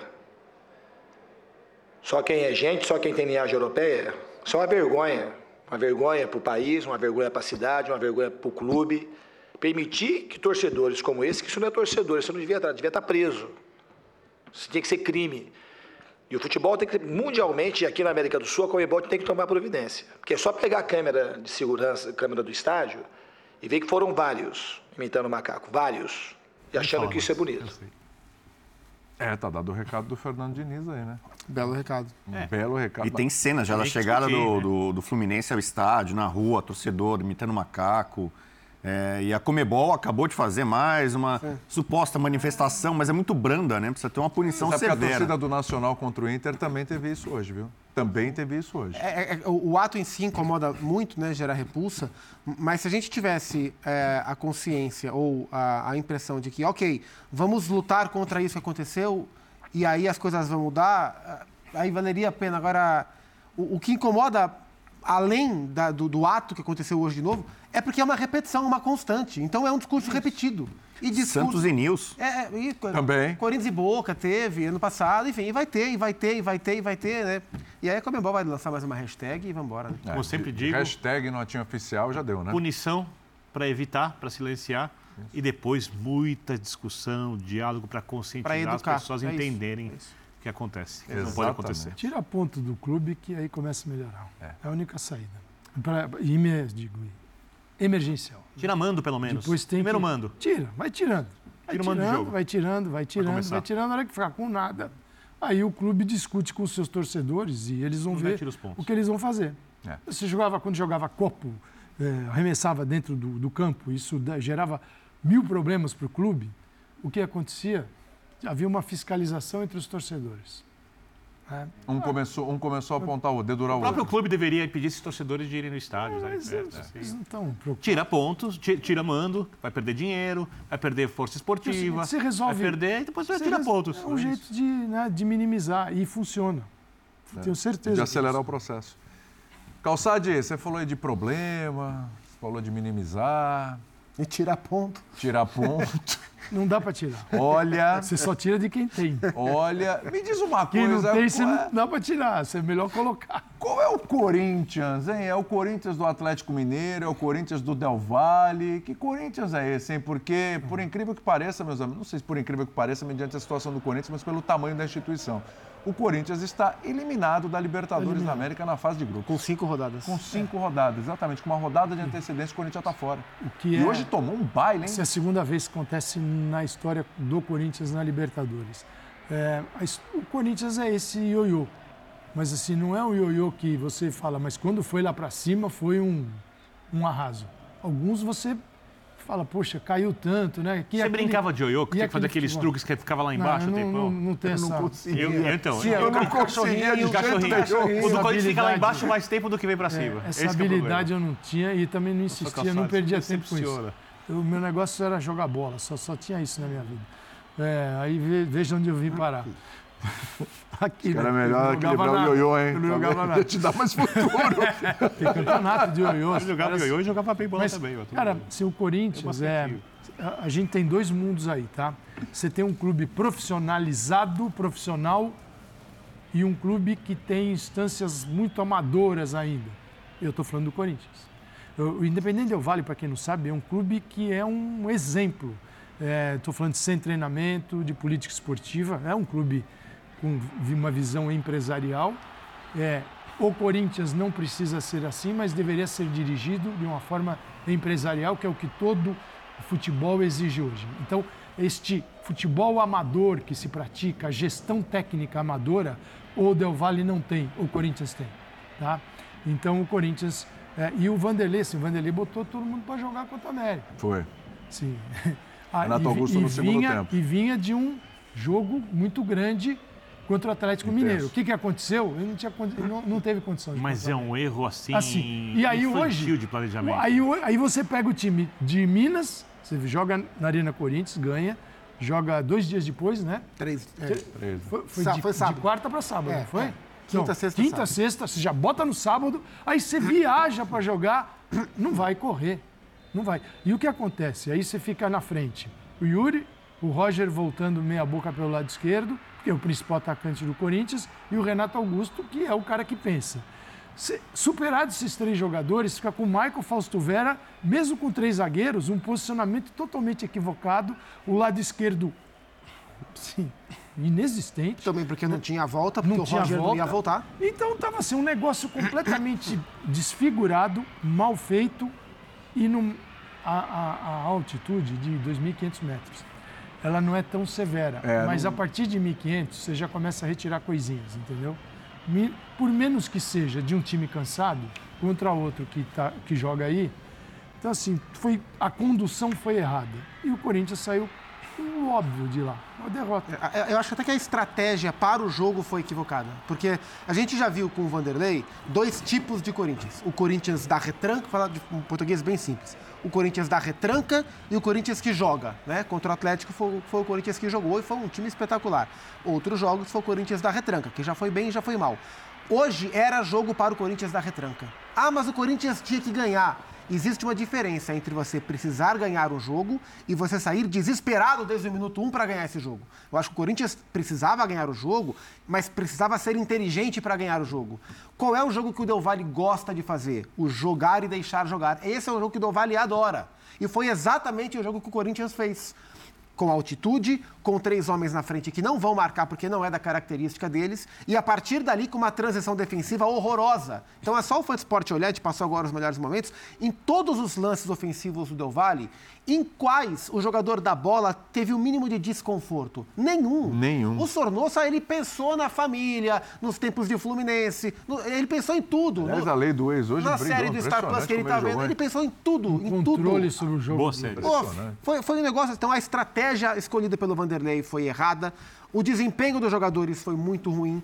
É, a capacidade de marcação, a linha defensiva se comportou muito mal. O que tinha de espaço entre o Bidu e o Murilo, sem a volta do Roger Guedes, foi uma enormidade. Então, assim, foi uma, como um todo, foi uma atuação muito frágil, muito frágil do Corinthians. É, a gente viu semana passada uma grande atuação, é, e para algumas pessoas basta uma atuação como aquela para falar: tá vendo? O velho Lucha voltou, o trabalho agora engrenou. A conversa era É essa. a amostragem que a gente tem do Você trabalho. queria andar até de bicicleta, É. não esquece. A amostragem do trabalho que a gente tem aqui, tem aqui me É dá isso. mais a certeza de que semana passada foi um ponto fora da curva do que propriamente um marco de que as coisas estavam começando a acontecer. O Corinthians que venceu o Atlético semana passada, ele é uma exceção Esse aqui dentro, é o real, né, dentro do que quer O perguntar, Atlético, o o, Diogo- Atlético ajudou, né? Muito. O Cudê com a. que se eu tivesse É, um porque jornal- hoje teve a mobilização do outro lado que você É, se eu lembrava tivesse hoje. um jornal, a manchete seria Independiente deu baile. Porque foi um baile. Foi um baile hoje lá Inspirado, hein, Boa, Zupa? não é? Vai de novo? Como é que Agora é? deu, agora deu Vale e fez uma defesa o jogo baile. inteiro. Arrebentou com o jogo. Agora já tá tudo E era, e fechado, era o goleiro pra reserva, o Del Valle estava desfalcado. O Sim. Ramires, que é muito bom goleiro, não estava. O Lautaro só. goleiro Era dúvida, 20 só entrou no segundo tempo. É, e tem um jogador de 41 anos no meu campo, Gerano. é Gerano. No, a estreia do Luxemburgo foi contra o Del Valle, em Itaquera, e o Del Valle já deu uma lição no Luxo ali, né? Porque o Lucha falou que tentou atacar, agredir, tomou um susto. É. e aí ele falou, poxa, é, não pra dá para fazer isso. pra trás. Ele usou o jogo do Del Valle como É exemplo para as próximas partidas. E dessa vez o, o- o passeio foi bem maior do, do Del Valle, que é o, o líder do campeonato equatoriano. A gente falou aqui do Barcelona, o Barcelona é quarto colocado, perdeu do Del Valle. O Del Valle é muito bom time, mesmo com, com ausências. É, o Schunk, é o Pederano, é o Faravelli, é o Sornosa, é o Lautaro. É, é, é um, é um time raro, não brasileiro, que você não vai estranhar se de repente ganhar a Libertadores. É, E é um time hoje, em, em termos continentais, muito mais relevante do que o Corinthians. Né? O Independente Del Vale é uma figura relevante no contexto sul-americano. O Corinthians não é. Ele gera é. mais respeito. É. Ele é o campeão da Sul-Americana. Ele gera mais Você respeito. chega à final toda hora. Porque você identifica ali um projeto. E no Corinthians você identifica a ausência de um projeto. E o do, do Vale não só existe, como é muito bem feito. E aí, quem assistiu o programa desde o início, eu falei que o Palmeiras arrebenta com o resto, porque o Palmeiras mantém o time, mas eles sabem o que eles estão fazendo. E por uma equipe que não sabe o que está fazendo, não tem, seu, seu- não, não tem um refinamento tático ainda, não- nem sei se vai ter, não acredito, eh, você precisa de muito mais transpiração e, e um dia de muita sorte. E que o adversário colabore.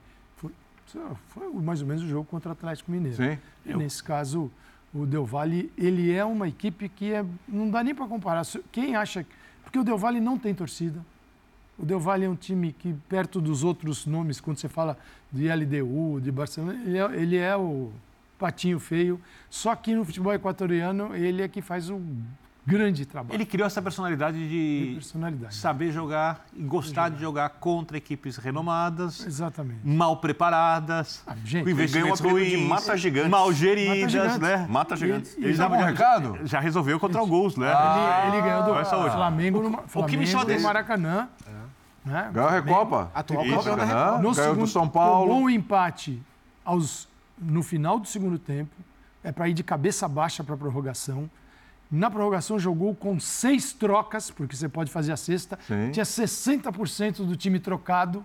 Segurou o Flamengo e ganhou nos pênaltis. Eu já, eu- eu já te contei que eu estava fazendo uma matéria na frente eh, do estádio em Córdoba e estádio Mário Kempis, estava com o Nicoletti. E aí passa um jornalista equatoriano, a gente para para entender o Del Valle e tal. E ele fala, ah, o Del Valle, no dia anterior do jogo contra o São Paulo, ah, o Del Valle adora esse tipo de jogo.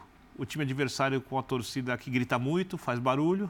É, ele é franco atirador, mas na verdade ele é muito mais bem preparado que o time adversário. A pressão está toda do outro lado, ele costuma fazer um gol, faz o segundo e acabou. Foi- ele disse exatamente Quanto isso. foi o jogo? 2 a 0. 2 a 0. 2 a 0.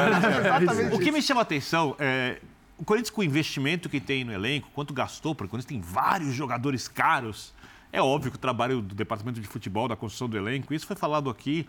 E o professor Calçade, eu lembro, a gente dizia aqui no e ele que falava muito, ah, como é que vai acomo- acomodar todos esses jogadores quando eles foram contratados? né? Eram vários veteranos vindo juntos ao mesmo tempo. É, ele tem um time tecnicamente capaz de ganhar o grupo até com alguma sobra. Ele não tem o time fisicamente capaz de competir por causa dessa questão e coletivamente o time é ruim. Às vezes acerta, em regra não trabalha bem. O que me chama a atenção não é nem perder a vaga para o Del Valle. O que me interessa é perder a vaga para o Argentino Júnior. Porque o Argentino Júnior é um time que tem 19 jogos no Campeonato Argentino, tem 7 vitórias. Mas é um time que tem, tem é um projeto. É um projeto, É um projeto. Tem é gestão bem ali. treinado, é um time humilde. Ali, ali, ali, agora, quem, tipo assim, Argentino Júnior já foi pouco maior do que é hoje, esse tipo de coisa. Tal, mas, Campeão da América. é, nós estamos num momento do futebol sul-americano que equipes grandes do Brasil, que eu falo as equipes grandes, as que têm dinheiro, não podem mais perder jogos ou perder classificações, a não ser em situações de exceção, como aquelas coisas que acontecem no futebol, para as equipes medianas argentinas. Se você chegar para o Del Valle e falar assim... É, Pega o dinheiro do Corinthians orçamento. Isso aqui é orçamento. Ah, não sabe nem o que fazer, ficar assustado. É, Fala, assim, quanto dinheiro é esse? Assim, sabe? só vai- regalar um olho. É isso, só, aqui é o só que é o seguinte, só tem uma coisa, ele sabe o que fazer. Ele, ele te, ele te diz, ele te faz um plano. Precisa um plano. Não, eu não tenho a menor dúvida. É, e aqui assim. o plano é o seguinte: é ausência, não tem plano. É, é sai Especificamente gastando. no Corinthians, né? Porque o Corinthians começou o ano com um plano que era apostar num técnico novo, mas que é da casa, que conhece. Vai escalar todos os veteranos e, que ele tinha. é, e tentar fazer isso dar certo. E a única vitória que o Corinthians teve na Libertadores foi com esse técnico, que foi na estreia contra o Liverpool. E aí, depois da primeira derrota na Libertadores, que foi no segundo jogo para o Argentino Júnior, é, começou toda a hecatombe que fez o, o planejamento do Corinthians inexistir, né? A diretoria rasgou o planejamento, deu um 360 nas ideias e o Corinthians está encerrando a sua fase, a sua participação melancólica na Libertadores com um treinador Veteranos que merece, falando jovens. que merece todo o respeito, mas que em nenhum momento, em nenhum momento passou pela cabeça da presidência do Corinthians ter o Vanderlei Luxemburgo como técnico em 2023. Ele não era a primeira opção. Não era. A, a Lili- Tanto é que veio o Cuca trouxe- antes. A Lili trouxe informação, a Lili Nascimento trouxe informação bem apurada, porque eu sei que foi bem apurada, que o Vanderlei não era nem top 10 na lista. E aí, dois, 10? três- Top 10? É, foi a informação que ela deu ao vivo aqui na ESPN. E aí passou dois, três dias, ele foi anunciado como técnico do Corinthians. Então, e pra assim, onde foram os outros nove? Pois é, então assim. O, Um deles seria o Dorival. São Paulo, inclusive, manda o Rogério embora, olhando a situação Era de mercado era para trazer o Dorival era rapidamente para era evitar. o Tite, era, era esses caras todos. É, recorreu ao Tite, recu... é, Pensou pelo no, Mano, pensou no Roger. Teve o Cuca que veio, vai. É, era pensou era no Roger, Roger, 4. torcida, Tchumba. Enfim, e aí o Corinthians está sem rumo nenhum. Então, hoje, a diretoria, a gestão de futebol do Corinthians, ela está completamente perdida. Então, o que a gente viu hoje em campo, é, é claro que o Vanderlei, na minha opinião, tem responsabilidade pela má montagem do time. Eu tenho muitas dúvidas sobre a, a, a- capacidade atual dessa comissão técnica recuperar a temporada do Corinthians. É, mas eu não acho que ele seja o culpado. Eu- a- a, culpa da eliminação precoce do Corinthians e melancólica na Libertadores, ela é evidentemente da diretoria. Claro, Né? claro. Mas a, a comissão técnica tem, tem culpa nos jogos. Mas ela está lá porque, enfim, porque o planejamento um 360, o Corinthians não sabe qual é o seu rumo, né? E hoje o Corinthians tem que ah, agradecer que o Argentino Júnior venceu o Liverpool, porque Sim. senão O Liverpool estava ganhando o jogo. É, senão, na última rodada, o Corinthians precisaria obrigatoriamente vencer o Liverpool em casa para ir para a Sul-Americana. Com a vitória do Argentino Júnior, o Corinthians pode empatar com o Liverpool. Porque não há nenhuma garantia que o Corinthians vai ganhar Tem o isso Liverpool. também. né? Só, só mais, um, só mais uma coisa, só mais uma coisa, hein? O Corinthians pode ir para a Sul-Americana, né? Deve. Deve ir para a Sul-Americana. É, não acho que é tão mas é bom. assim, mas- Então, mas é bom lembrar o seguinte: como terceiro colocado, ele vai ter que fazer um jogo Contra o segundo contra colocado. um, um dos segundos colocados lá da Sul-Americana. Desse de fora. Então, então, Você é Botafogo, pode ser então aí. a gente tem adversário pela frente e a gente tem datas pela frente. Sim. É um time que já não tem tempo para treinar, então você bota mais duas datas aí. Bota mais aí. Bota mais duas datas aí. Então, o que pode ser, de certa forma, ah, bom, porque pelo menos vai para a Sul-Americana, continua lá jogando, entra um dinheirinho no cofre, quem sabe pode brigar pelo título da Sul-Americana. Eu não sei. Esse Corinthians que jogou hoje, aí eu vou passar para o Bubu, porque o Bubu tem dito uh, no programa da tarde com a gente que é o seguinte, ah, tipo, o uniforme que veste melhor este Corinthians aí é o da Sul-Americana do que da Libertadores. E coloca o Corinthians como um favorito, né, Bubu? É, para conquistar um título de Sul-Americana, é onde tem uma possibilidade de título mais viável. Esse Corinthians que jogou hoje contra o Del Valle Não é favorito nem para passar do América na Copa do Brasil. já, come, já começa por aí. Esse Corinthians que a gente viu hoje, olha, teria É. problemas seríssimos na Sul-Americana. Eu, eu tenho mais convicção de que o Corinthians teria problemas para ganhar essa Libertadores se avançasse. Né? É, o, o nível dos adversários é superior, reconhecidamente. Muitos, alguns dos, dos adversários, se cruzassem com o Corinthians no mata-mata, seriam favoritos. Mas sabe se for para a Sul-Americana, briga pelo título? Eu acho que tem potencial. Tá. Por quê? Primeiro, é um time brasileiro, a gente fala aqui da questão econômica, financeira, você mesmo citou, o Corinthians tem jogadores caros, né? Com uma mobilização, como foi feita para o Atlético Mineiro. É, o, o Corinthians, mesmo nesse- nesses momentos de dificuldade, ele reverteu contra o Remo, reverteu contra o Galo. É, no ano passado, reverteu contra o Atlético Goianiense, conseguiu chegar à Copa do Brasil. Copa Sul-Americana é uma Copa Sim. uma Copa do Brasil e me parece uma Copa mais é, até acessível do que a Copa do Brasil. Acho que o Corinthians se deu bem no sorteio, todo respeito ao América, mas da- das, das possibilidades que tinha, o Corinthians pegar o América e decidir em casa é um dos melhores cenários. Mas para ser campeão da Copa do Brasil, ele vai ter que passar ou por Palmeiras ou São Paulo na semifinal e talvez um Flamengo, um Grêmio. É, a di- Ou o Atlético Paranaense. mas, sobretudo, Palmeiras e Flamengo são adversários de um nível que você não encontra na Sul-Americana. Você tem times mais ou menos do mesmo nível. O, o, o São Paulo é, é, está, o, o Botafogo está. Defesa e Justiça tem mais pontos que o Argentino Júnior. A melhor campanha da Sul-Americana nesse momento é do News Old Boys. Que está que tá um pouquinho acima da Argentina. Treinado pelo Heinz, que é um time bem organizado. Mas aí você pode colocar, talvez, aí um pouco no, quase que no nível do, do Argentino Júnior, que foi um adversário acho, do Corinthians. Acho até pior. É. Acho o Argentinos melhor que o News. É que assim, esses times que você está citando, eles não vão ser. O News Old Boys não vai ser segundo colocado no grupo, deve ser primeiro, não deve cair para repescagem. Deve fazer a melhor campanha, né? muito possivelmente. Por exemplo, Fortaleza, que seria uma pedreira danada, ele vai, Você já tem, é primeiro Botafogo do grupo. ou e tal, LDU, um dos O outros. defesa tá, o Isso é difícil. É, lógico que O é Aí você defesa dificuldade. Sul-Americana é melhor que o News. O defe... Então, já, já é difícil também. A gente já citou três aqui complicados. Ah, Tem, um, tem uma- um fator que eu queria citar, que é o currículo do Luxemburgo. Essa foi a décima Libertadores que ele disputa. 91, caiu nas quartas com o Flamengo. 94, oitavas com o Palmeiras. 2004, quartas com o Santos. 2007, semi com o Santos. 2009, quartas com o Palmeiras. 2013, oitavas com o Grêmio. 2023, esse ano saiu na fase de grupos. Três vezes ele foi demitido na fase de grupos. Cruzeiro 2004, Flamengo 2012 e Palmeiras 2020. O Luxemburgo não tem nenhum título internacional oficial por clubes. É, é é uma lacuna para um técnico possibilidade. tão histórico e vitorioso no futebol brasileiro. Que teve elencos A. Sul-Americana poderia ser, é, digamos assim, não só para o Corinthians, né, a chance de um título inédito, internacional, talvez a, a, a Copa mais acessível, mas para o Luxemburgo seria é, ele, o que a gente imagina, talvez, né, que está mais para o fim da carreira, não quero aposentar o Luxa, mas seria uma chance de, Sexto de um jogo- título desse. Sexto jogo do Corinthians sem marcar fora de casa. Isso, o, o Não, Corinthians aliás, com o o Vanderlei. fora de casa é, é tem- medonho. ele O Corinthians tem- com o Vanderlei não marcou fora Não de marcou. casa. Independente 500 Del minutos. Vale, América, 2x0 para América. É, aí Argentino vem Argentino 0 a 0. Júnior 0x0, Flamengo 1x0 Flamengo, Atlético Mineiro 2x0, o Botafogo 3x0. Botafogo. Meu Deus. São os jogos O Corinthians só fora de venceu dois jogos fora de casa em 2023. Um deles contra o São Paulo Morumbi, o casa. e jogo que quebrou o outro, e tabu. outro Liverpool, a estreia da Libertadores. O, o Corinthians- Olha, só pra- O que só- precisa, sim, é, é acreditar. Isso pode gerar também um- uma crise maior no futuro, porque você faz o que não pode fazer, que é acreditar que a partir de julho vai conseguir formar um time diferente. Só que Você isso tá falando vai de ter profunda custo. reformulação no Isso elenco, vai ter é isso? custo. Isso vai ter custo. Mas a profunda reformulação não, é para agora. Três titulares, você pode ter um impacto. É, é- Ah, é enorme. é- é a O esperança é a curto prazo para o torcedor é essa? É a janela.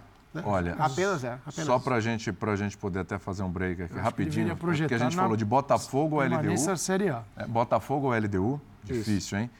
O glorioso Guarani do Paraguai. É melhor evitar. né? É, o Ur- Huracan ou Emelec. Bragantino ou Estudiantes. Chato. Enjoado, hein? São Paulo, Tigre. Melhor evitar também. Melhor evitar também. News Old Boys não vai ser, vai ser primeiro do grupo. Audax aí esse italiano. Audax italiano aí pode, pode Bem ser. São Lourenço. Defensa e Justiça. Terceiro colocado do Campeonato Argentino. São Lourenço. Melhor evitar. Olha, Não, o Corinthians entra com dificuldade na Sul-Americana. Se- especialmente. E, e o principal ponto é o Corinthians. Porque se o Corinthians melhorar Exatamente, e extrair, extrair algo mais próximo do, do que o, esse time tem de potencial, porque o time não é ruim, o Corinthians entra com boas perspectivas. Agora, se o Corinthians chegar na Sul-Americana jogando o que está jogando, ele não é favorito contra quase nenhum desses. Ah, existe a dificuldade da competição, mas eu acho que o principal ponto está dentro. O Corinthians hoje não, não consegue se, eh, se impor diante de quase nenhuma equipe, né? Se impôs diante do Atlético Mineiro, o que tem se provado até aqui um ponto fora da foi o curva. ponto fora da cor. Essa mobilização fora de casa aí já fica meio complicada. E jogou Vini, é break? no final de semana, Em casa. em casa. Precisa ganhar para poder ter um pouquinho, Porque não tá de passe. pertinho ali da zona do Não, rebaixamento. porque uma, coisa no futebol que funciona muito e que é uma loucura e faz parte da fábrica de emoções é que logo depois de uma grande frustração, você tem a possibilidade de reverter isso. Exatamente. Né? Por mais que essa pra dar um- possibilidade seja pequena, vão ser 10 dias. Compensação se não ganhar, É ali isso. pertinho da zona do rebaixamento. A gente vai para o intervalinho e volta já já.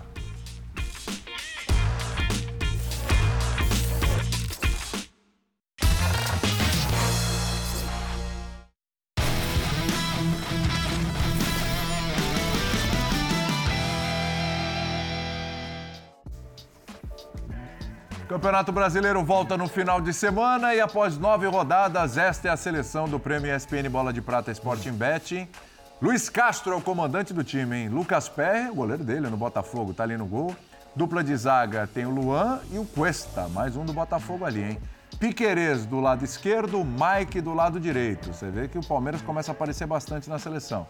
Tietê do Botafogo, Caio Alexandre do Fortaleza, Rafael Veiga mais um palmeirense, Gerson Coringa do Flamengo, Tiquinho Soares mais um do Botafogo e o Soares. É o Soares com o Soares, é a dupla de ataque da seleção do Prêmio ESPN Bola de Prata Sporting Bet. É, para a alegria do nosso Vini Colorado, que está no comando Olha das picapes hoje, internacional e nacional.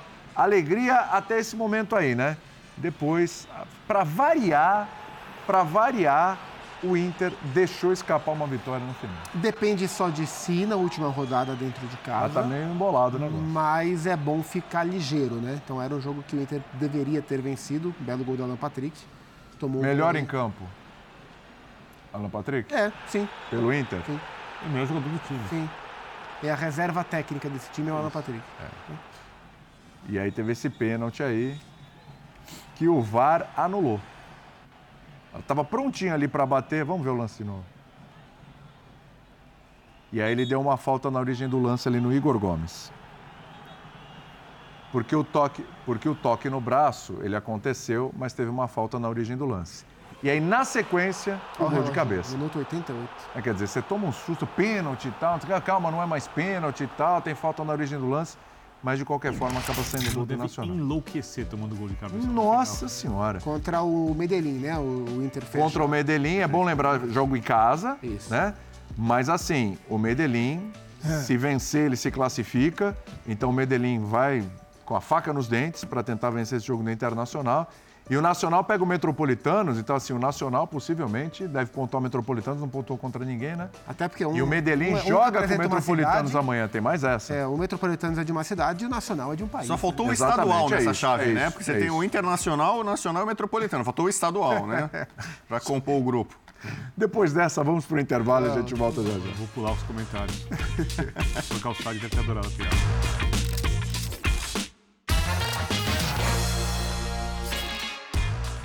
Ponto final no nosso linha de passe, mas voltaremos ainda hoje, às 11 da noite, porque tem o Flamengo em campo. Você vai acompanhar com a gente. Às 11 tem o linha de passe com o pós do Flamengo. Ainda tem o São Paulo na Sul-Americana também. Tá apertado ali. São Paulo precisando vencer para garantir a primeira colocação. E a gente vai conversar sobre tudo isso nesse linha de passe desta quinta-feira. Calça, obrigado. Valeu. Jupa. Obrigado, Birner. Valeu, Bubuta, daqui a pouco. E o seu recado tradicional. Muita maravilhoso. saúde, muita paz a todos. Uma ótima quinta-feira, um ótimo feriado. É verdade, é feriado. Corpus Christi, nós estaremos isso. aqui se tudo funcionar. Sem, sem a piadinha que o Abel não, né, não, Não vai rolar. A piadinha, nunca fiz essa piadinha, não vou fazer essa piadinha. Quando era mais torcedor, fazia as provocações, hoje em dia não faço mais. Vejo futebol de outra maneira e eu aguardo a sua presença, professor Calçado, comigo. Obviamente, no estádio de futebol, Ah, especial. Vai ser uma honra. Saúde para Palhado todos. de camarote, né, A velho? sexta É. e o sábado trabalhando. Aí no domingo eu chego em casa e digo que vou ao Morumbi. Ah, vai ser legal. Pode ser uma tendência.